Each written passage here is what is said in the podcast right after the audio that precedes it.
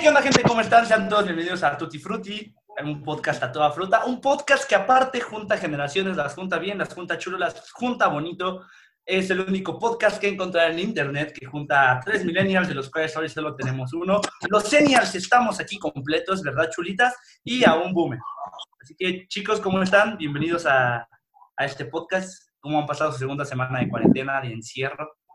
Bien, Chairo, me gustó tu bienvenida, que justamente lo dijiste bien, es, es un podcast muy chulo, pero así es, un gusto estar aquí de nuevo con todos ustedes y con aquel que nos esté escuchando en esta cuarentena. Un gusto. Raulito, ¿cómo estás? ¿Ya conseguiste sushi? No.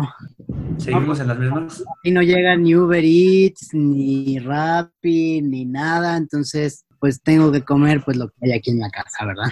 Está bien, la dieta es buena. Asqueto, asqueto. ¿Eh? ¿Eh? Profe. ¿Cómo estás, Jorge? ¿Cómo estás, Raúl? Chulas. Qué gusto estar otra vez con ustedes.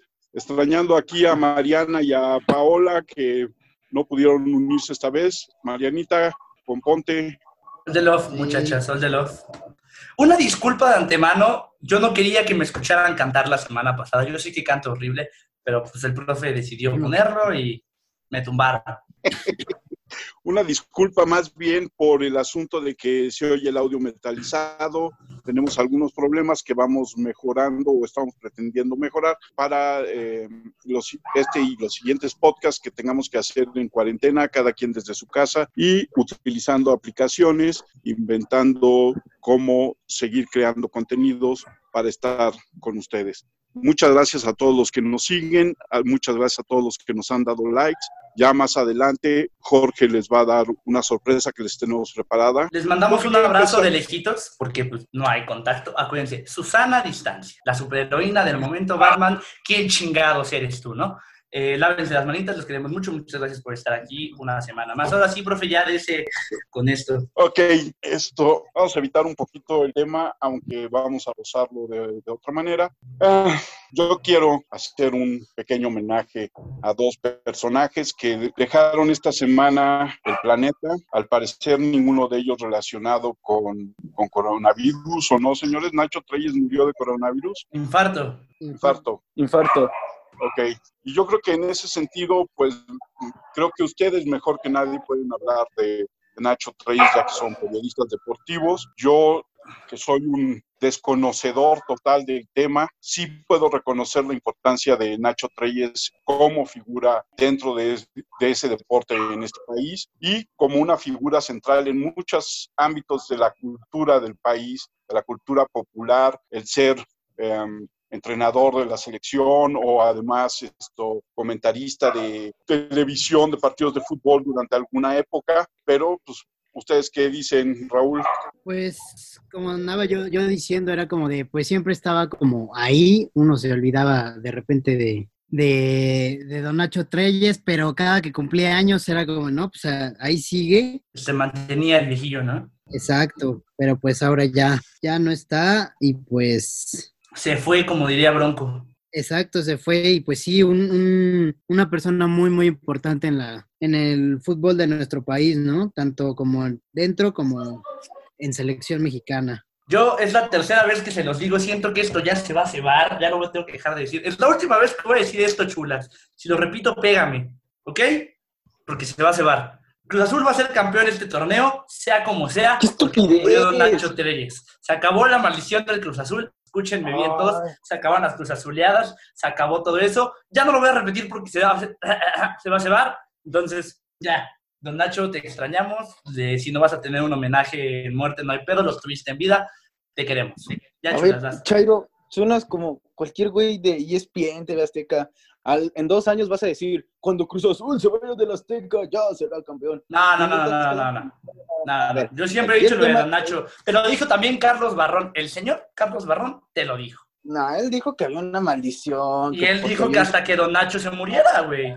No, no, no. A ver, a ver, recordando el tema, Don Nacho Treyes, justamente como dijo el profe, es una figura en muchas maneras, ya sea en el fútbol mexicano como en la propia cultura del país. Ahora, justamente como lo que tú dices, siento que es algo muy triste, que no va a tener como un homenaje post-mortem Post-mortem. y mortem, perdón. sí, es que se me atravesaron las ideas. Pero bueno, justamente creo que es algo muy triste, ya que pues ahí es cuando uno se da cuenta de qué tan qué tanta relevancia o qué tanto impacto tuvo en la vida de, de las personas, ¿no? O sea, ahorita, si no fuera por este coronavirus, por esta cuarentena, ¿cuántas personas no habría fuera del Estadio Azteca, de la Noria? ¿Cuántos tributos no habría? De, o sea, las redes sociales nos ayudan a eso, ya que vemos sus fotos, sus entrevistas, pero pues no es lo mismo, la verdad. yo, sí, o sea, yo creo que... yo, ahí sí estoy de acuerdo con, con el Chulas, es muy triste que la situación actual no permita que se le haga un homenaje a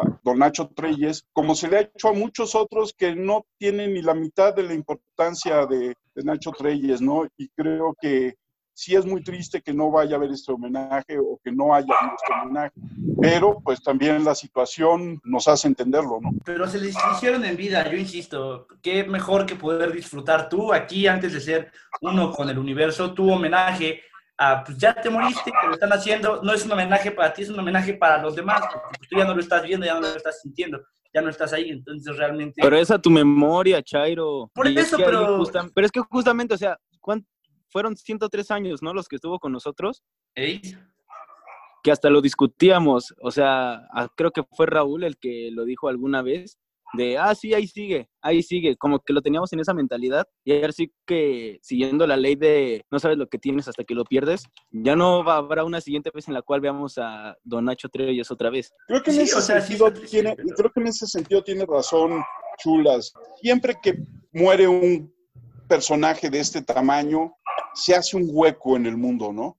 Se hace una forma de saber que no vas a volver a ver una entrevista, que no vas a volver a ver, eh, no vas a volver a leer un nuevo libro, una nueva rola. Y a mí me gustaría pequeño homenaje a Albert Uderzo, creador o ilustrador durante un tiempo y después eh, también escritor de la, del gran cómic francés que es eh, Asterix, ¿no? Y que a lo largo de 92 años cuidó al personaje, aunque desde el 2009 él había vendido los derechos del personaje a la editorial francesa Hachette y ya había otras personas dibujando y escribiendo. Pero Uderzo en los años, a finales de los años 50, junto con Goscinny, que era el primer escritor de la tira, crearon este personaje con el que se identifican muchos o nos identificamos muchos porque fue parte de nuestra niñez, de nuestra adolescencia, se lo enseñamos a nuestros hijos. En Francia, pues es un ícono porque además es un emblema del nacionalismo, eh, del nacionalismo francés. Asterix es un personaje que nunca rindió su pequeña aldea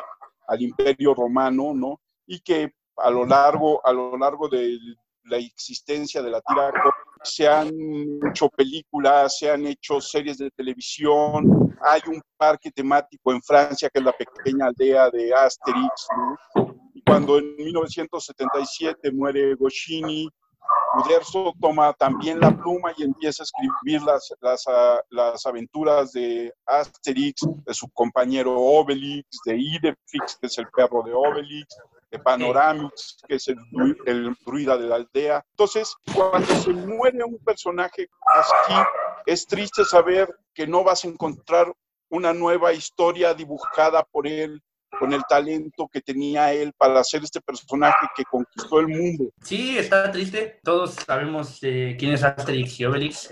O sea, insisto, Tutti Frutti junta generaciones y eso es algo cool porque tenemos a un boomer diciéndonos esas cosas, Raúl, que es millennial y tiene su pijama de cuadritos, eh, sabe quién es Asterix Chulas, que al parecer tiene un problema perruno, también sabe quién es Asterix y Obelix, este, pero todos, este, pues creo que alguna vez hemos leído. Usted decía, profe, que no había encontrado más que algunas cuantas tiras que usted tenía. Raúl también decía que se podían conseguir en ciertos lugares, pero yo se las voy a encontrar en internet para que no gasten, porque internet es gratis, muchachos. Y porque cuarentena. Y porque cuarentena, no salgan, aparte de que cuarentena, recesión, no hay que gastar en cosas innecesarias. Incluso hay una, hay una muy bonita edición que salió hace como un año en estas cosas que son como fascículos de Salvat, donde están todos los, los libros de Asterix con empastados muy bien, empastadura, y el lomo de todos los libros hace a todos los personajes de la aldea. Ah, está Entonces, es una bonita colección ahí, de repente la pueden encontrar todavía en los puestos de periódicos, o yo me imagino que dirigiéndose directamente a Salvat Editores, Eso estaba muy padre. Pues si pueden comprarlos y son de colección, cómprenlos. Si no, pues eh, en algo que les vamos a anunciar un poquito más adelante en el podcast, vendrán este, todo, todo esto y dónde los pueden encontrar. ¿De qué edad murió, profe? Digo, ¿a qué edad? 92 años, no era, no era como Nacho Treyes, pero pues también ya era un personaje muy, muy longevo Sí, ya tenían sus años, y tampoco murió de coronavirus. cabe recalcar. Sí, Raulín, cabe pero tú, tú sí tenías a alguien por ahí importantón que tristemente falleció de COVID, ¿no? Sí, también esta, esta semana murió el escritor de teatro Terence McNally, que de musicales, que es como lo que yo más conozco, pues hizo el beso de la, de la mujer araña, hizo el musical de, de Monty, el musical de Chita Rivera, y el último que hizo fue Anastasia, que según lo a aquí, yo no sé, pero pues fue alguien muy importante, escribió muchas obras de teatro, muchas más que musicales, hizo también ópera, escribió para cine, para televisión, ganó cinco Tonys, que es como el, premio a lo mejor del, de- del teatro y pues justo esta, esta semana murió de por complicaciones de COVID. Él ya había sido diagnosticado unos años atrás con cáncer de pulmón, entonces pues todo lo que fuera respiratorio le, le afectaba bastante Durísimo, ¿no? y pues con esta, esta pandemia del COVID pues le, se, se enfermó y ya murió de, de complicaciones. Nada, fue al- alguien muy importante en el, en el teatro y además de ser este, activista por los derechos LGBT, porque él, él era gay y sobre todo para todo lo relacionado con el eh, VIH, SIDA. También se suspendieron los Tony, ¿no? Estaba viendo las noticias el otro día porque estaba pasando algo del musical de Beetlejuice. Sí, justo se suspendieron los Tony, entonces no tendremos los premios de, del teatro hasta después, yo creo. Sí, no sé. seguramente estará cool porque le dan homenaje a él, ¿no? Yo creo que sí, Entonces seguro. estará cool. Aparte de que ahorita como cerraron todo Broadway, pues no hay como mucho que, o sea, obviamente seguro ya tenían como nominados y cosas así, pero pues está, está feo tenerlo cuando no hay, no hay teatro ahorita en Nueva York. Pues sí, sí está sad. Esta semana pasó otra cosa que según Jorge no iba a pasar, pero yo quiero saber la opinión de ustedes. Raúl, se cancelaron los Juegos Olímpicos, por lo menos se pospusieron un año. ¿Qué opinas? Pues sí, o sea, yo tampoco creí que fuera a pasar, honestamente. Creo que es una buena decisión, pero la, la verdad, pues sí, a mí personalmente sí me pega. Yo sí esperaba, pues es un evento que, pues sobre todo nosotros, como yo creo que como periodistas deportivos y todo así, pues estamos esperando. Yo es algo que sí espero con muchas, muchas ansias. Entonces, tener que esperar al año que viene. Y, y yo sí tengo una duda, o sea, se, se pospone, o sea, como todo se va a recorrer cuatro años o nada más este un año y van a ser tres años de espera. Es una muy buena pregunta. Esa es mi gran pregunta. Es fantástica. Pero pues esa es mi opinión, que la verdad fue buena decisión, pero pues sí, yo sí estaba esperando pues los juegos, la verdad. Y ahora esperar más, ni modo. ¿Tú qué opinas, Jorge? Pues yo, periodicazo en el hocico, de entrada, eh, creo que es una buena decisión. Eh, la misma pregunta que Raúl, no sé qué va a pasar. Me preocupa mucho de los atletas que ya no van a dar la edad el próximo año para ir a los Juegos Olímpicos. Eso es una de mis grandes preocupaciones. Se me hace injusto. También se me hace, se me hace muy parecido a lo que pasó con estos chicos de, del TEC y de varios, varias escuelas que nunca se pudieron volver a poner su uniforme de americano para dar un último partido, los que ya se van a graduar. Me parece muy parecido hasta en las Olimpiadas, evidentemente más magnificado. Pero pues sí, no hay de otra, ni pedo. La cuarentena está cabrona, el virus está cabrón. Pues cuando es el Mundial de Fútbol, creo que es común pues que todos los futboleros, o sea, la mayoría del mundo salga a demostrar su pasión, pero cuando son los Juegos Olímpicos, no hay nadie que no disfrute ni alguna actividad. Creo que ahora es que justamente para eso son, porque es la verdadera fiesta mundial. Hay tanto deportistas como aficionados, como periodistas expertos en los cuales queremos ser, e incluso un padre de familia, un niño, se disfruta al sentarse y si tiene la fortuna al sentarse en los estadios a ver de esta hermosa experiencia que une a todo el mundo. Y bueno, es algo muy triste que lo único que podamos tener de los Juegos Olímpicos que nos esperaban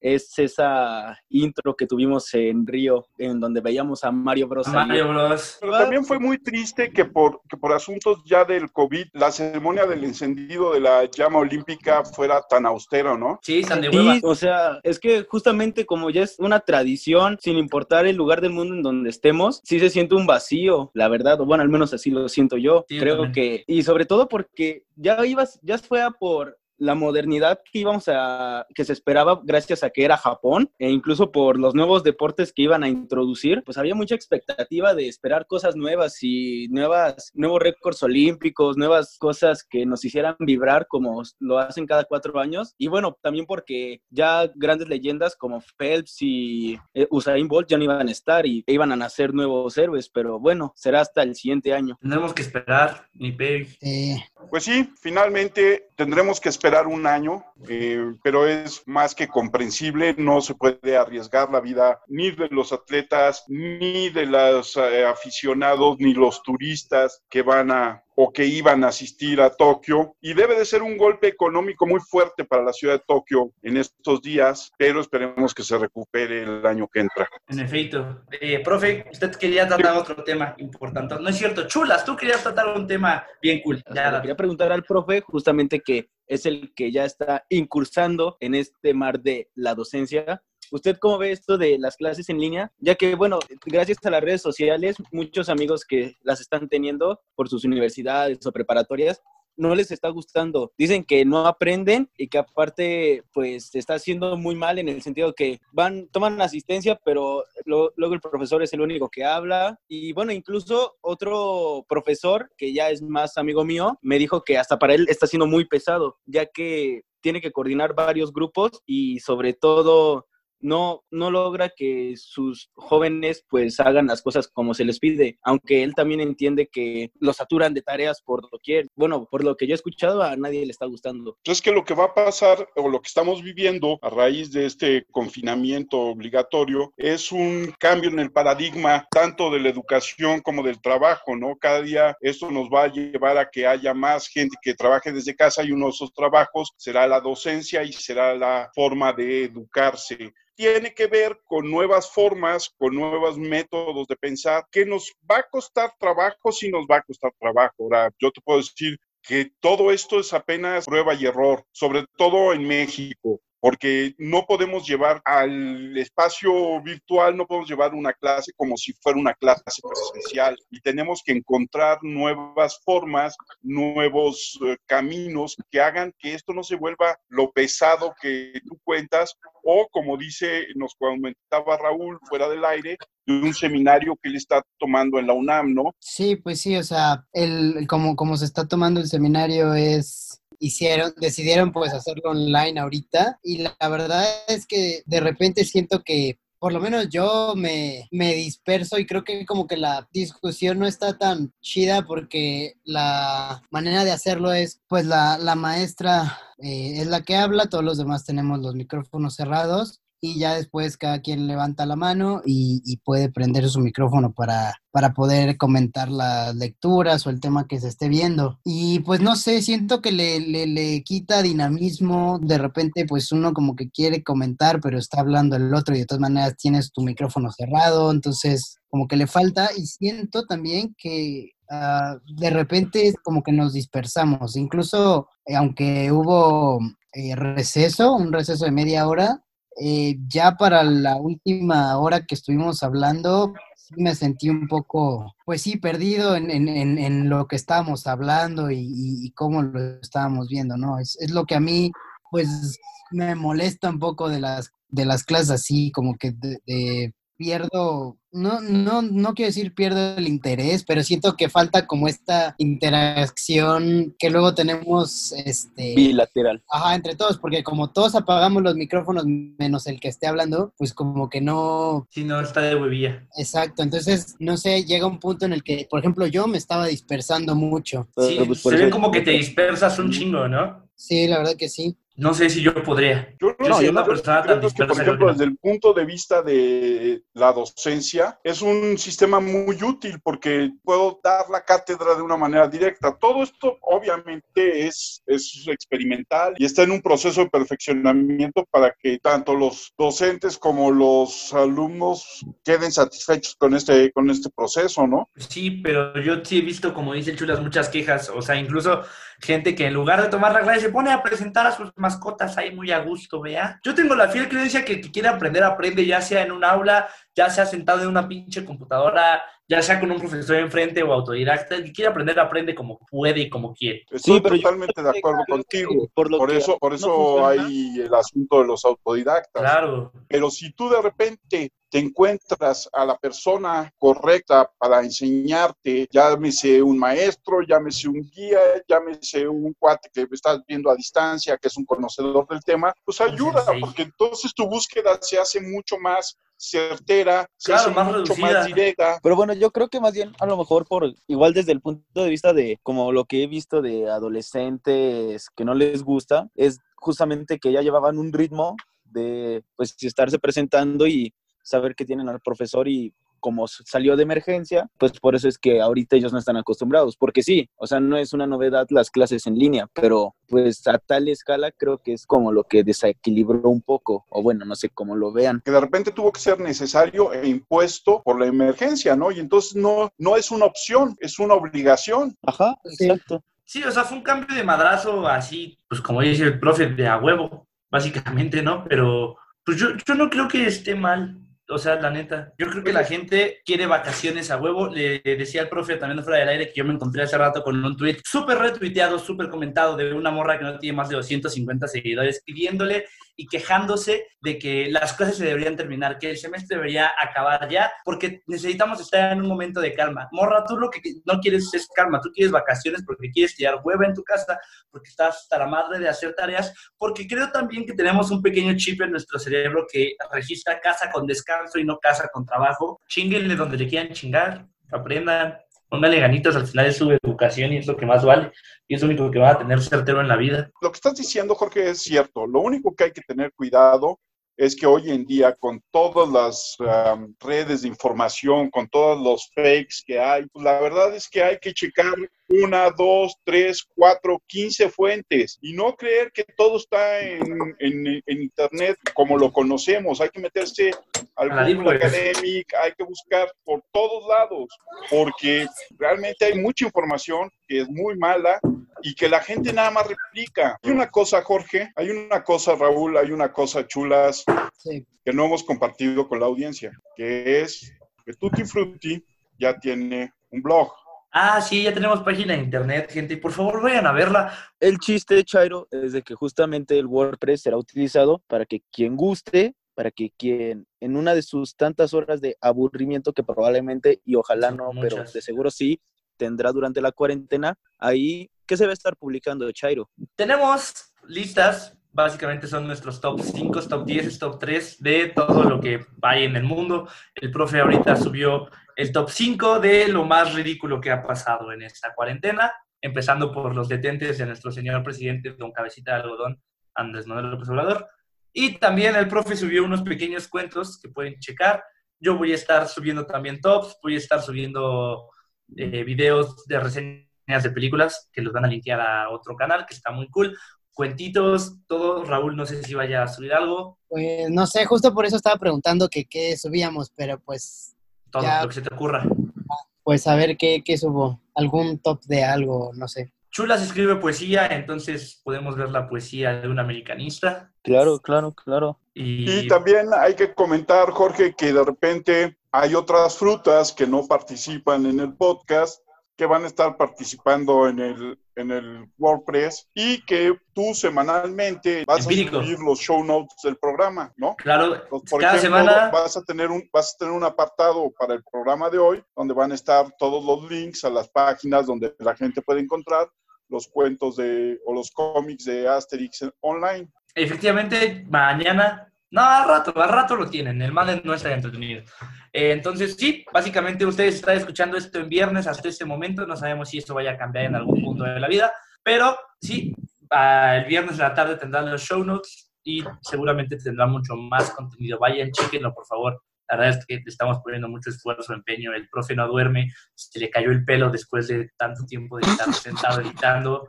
Así que por favor, sean buenas personas con nosotros, amiguitos y amiguitas. Y, esto, y seguramente Paola. Mariana también van a estar contribuyendo en el, en el WordPress. Vamos a ir ampliando las cosas que vamos a tener para que el- esto no solamente sea un podcast, sino de repente sea algo que sea mucho más eh, transmedia. ¿no? Exactamente. Yo ya les conté que estoy muy feliz porque ya prácticamente el sábado pasaron 15 días de Vive Latino, no me morí, no me ha pasado nada, andamos al tiro. Tengan mucha paciencia con los servicios de streaming. Netflix ya dijo que se están saturando. Pero también hay que aclarar que ha habido países como los de la Unión Europea que le han pedido a Netflix o a Amazon que bajen la calidad de su streaming para poder permitir a todos aquellos los que, que están haciendo el home office trabajar sin ningún problema. También una noticia bien bonita que a mí me, me llamó mucho la atención. Disney Plus sí va a adelantar su estreno debido a la cuarentena en Latinoamérica. Entonces está muy cool. Otros Mm, 100 es- pesos menos. Otros 100 pesos menos a nuestra cuenta. Ya Siento, bueno, quién sabe. Tengo una, un sentimiento, I have a bad feeling about it, como diría Obi-Wan Kenobi, de que ahora con el precio altísimo del dólar va a estar más caro que Netflix. Sí, yo creo que también va a estar más caro. Entonces, La pues, oferta no va a ser tan buena. Pues yo creo que sí es buena. O sea, no sé, yo ahora que he estado encerrado, es así como de, bueno, quiero aventar una peli de Disney. Voy a ver Hércules. Hércules me gusta mucho. Entonces hay uno de Disney exclusivamente y te dan ganas de ver una película de Disney. A mí me dieron ganas de escuchar a Tatiana cantando No hablaré de mi amor, que es mi canción favorita de Disney. Y no está Hércules en Netflix, maldita sea. Lo, Pero lo- te voy a decir una cosa, Jorge. Perdón, Raúl, adelante. el bueno que tengo yo es que mi hermano ama a Disney y si le quitan Disney de Netflix, pues mis papás ya dijeron, pues vamos a contratar Disney. Disney. Porque mi hermanito se va a quedar sin sus películas de Disney, lo cual significa que pues seguramente tendré yo Disney Plus sin tener yo que pagar, lo cual sería muy bueno. Eso es excelente. Es lo bueno de tener un hermanito que no puede vivir sin sus películas de Disney. Disney no está haciendo competencia contra Netflix ni contra Amazon. No, no, seguramente no. Seguramente no. Y yo creo que Amazon les va a partir la madre a todos. Al final yo amo a Amazon. Gracias por subir How I Met Your Mother. Sí, Gracias. Mi corazón está contigo.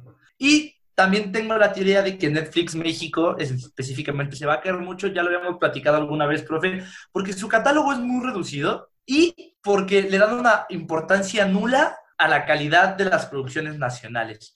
Este, esta semana me aventé desenfrenadas en dos días. Gente, no pierdan su tiempo, no la vean, por favor. Yo te voy a decir una cosa. Creo que la serie está llena de De servicios a los Está fans. llena- bueno, Es un pésimo guion, es una pésima propuesta, es una cosa sexista, es una cosa racista, pero Tessa y Coti, ¿cómo se llama la otra chica? Coti, Ah, sí, ya sé cuál me dice. La, la que se filtran sus nudes. ¿eh? La que se filtran sus nudes. La oaxaqueña. Coti- Ah, no, yo hablaba de la otra. Coti, no sé. Qué grandes actrices son, Sí, ¿eh? sí, Tessa Es- siempre se ha caracterizado son- por ser una gran actriz. Lo que salva la serie. Son Sí, lo que hace la serie, a pesar de los pésimos diálogos, a pesar de todas las estupideces que parecen de telenovela de Televisa, como la amante del papá en la playa, en la casa vacía, que no Aparte colombiana. chiste. Angélica Aragón está como los dioses, pero su